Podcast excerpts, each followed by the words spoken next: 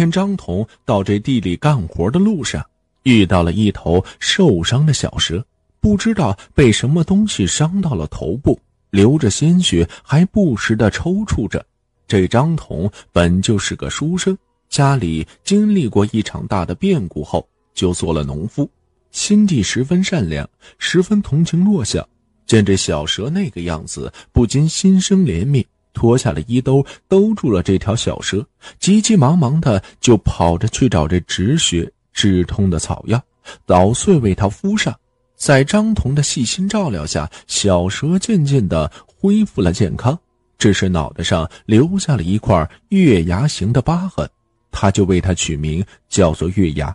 小月牙长得很快，不久就从筷子长到了一尺长，盘起来也有一团了。他生性活泼，游走在茅屋的各个角落，最爱住在这房梁上，吓得那些老鼠也都纷纷搬了家。我很喜欢这月牙，外出的时候也会带上它。小的时候就放在这袖子里，大了就用这担子挑着它，一人一蛇相处的十分愉快。几年后，这月牙大的这个担子也挑不下了，就把它放到了五十里外的大泽之中。那月牙开始还没明白主人的意思，以为和往常一样带他来玩的。可他游戏了一段回来之后，就发现再也找不到这张彤，便狂奔着去追赶这主人。早就没了这张彤的身影，只是向着来的方向抬起了身子，点了三下头，小眼睛里滚出了几滴清泪。一晃四十年过去了。张彤由青年步入了老年，这期间也娶妻生子，经历了人世间种种聚散离合，如今又成了孑然一身的孤老头子。那天，张彤得到了信儿，他远房的一个表弟还在老家，便动了心思，准备去看看他。但听说那必经的大泽畔处闹蛇患，许多人都是有去无回。就琢磨着，现在正是滴水成冰的冬天，这段时间也没听说过有人出事再说他思念亲人心切，于是便决定立即动身前往。却没有想到，正在渡泽畔之时，一阵阴风吹来，一条大花蛇横盘在他的面前，吓得这张惊呼一声：“不好！”转身就要逃走。那大蛇却不慌不忙，大尾巴一扫，就把他给扫倒了。张开他的血盆大嘴就要咬过来，情急之中发现，在那蛇的脑袋上有一个月牙的形状。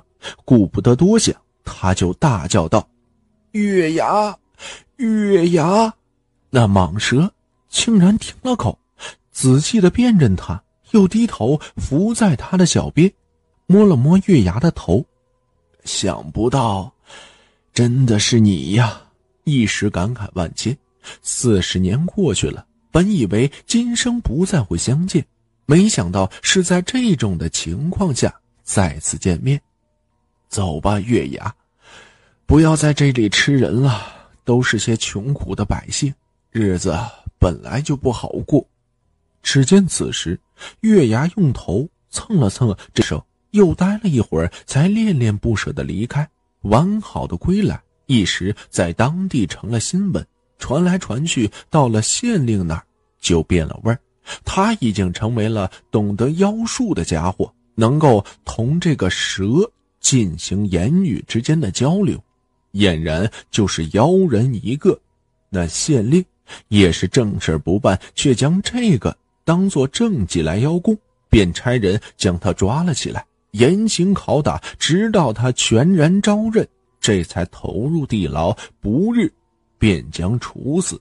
无故进入死牢，想来自己人生一世，竟然落得这么个下场，也是悲从中来，后悔当初多事，救了那条小蛇，没想到却是又害了自己。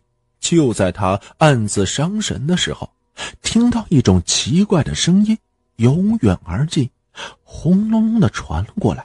忽然感觉身后的墙壁好像似乎要倒塌，就在此时，月牙撞了进来，他示意骑在自己身上，尾巴一扫，那地牢就见了天，又一下子腾空而起。月牙带着在天上转了个身，飞到那县令灯火辉煌的客厅，一尾巴扫死那狗官后，然后便腾空而去。不久，人们就听说大黑山吃人的狗熊被一条巨蟒杀死。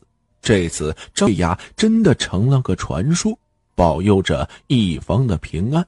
于是，这个地方也再没有出现过鬼怪、水旱这类的事情。风调雨顺了一百多年后，后来人们还为他们塑身建庙，据说很灵验，香火也是十分的旺盛。